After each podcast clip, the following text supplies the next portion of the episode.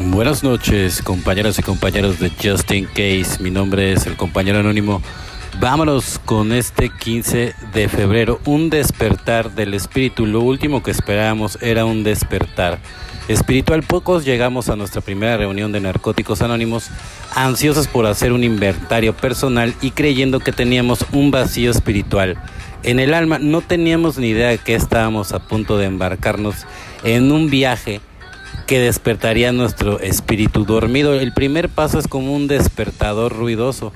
Nos pone en un estado de semiconciencia, aunque es posible que en aquel momento no estemos muy seguros de que sí queremos levantarnos o seguir durmiendo cinco minutos más. La mano que nos sacude suavemente los hombros al trabajar el segundo y el tercer paso nos hace levantarnos, desperezarnos y bostezar. Tenemos que quitarnos las lagañas de los ojos para escribir el cuarto paso y compartir el quinto a medida que trabajamos el sexto, el séptimo, el octavo y el noveno, empezamos a notar soltura en el andar y el comienzo de una sonrisa en los labios. Nuestro espíritu canta en la ducha al hacer los pasos décimo y undécimo y entonces cuando salimos de casa y vamos en busca de otros a quien despertar, practicamos el duodécimo. No hace falta que pasemos el resto de la vida en coma espiritual. Quizás no nos guste levantarnos por la mañana, pero cuando lo hacemos casi siempre estamos contentos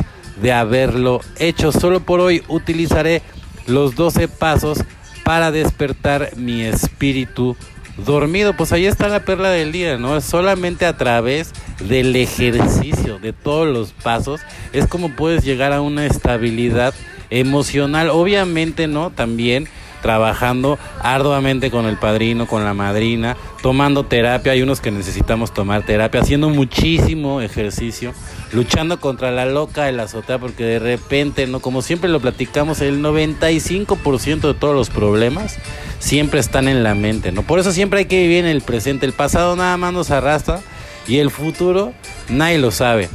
Son estas promesas extravagantes ponerse en acción.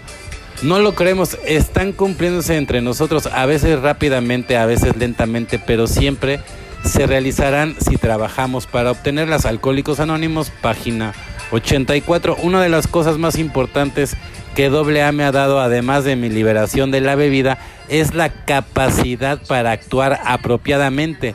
Dice que las promesas siempre se realizarán si trabajo para obtenerlas, soñar con ellas, discutir sobre ellas, predicar acerca de ellas, fingirlas simplemente no dan resultados. Seguiré siendo un borracho seco, miserable y racionalizador.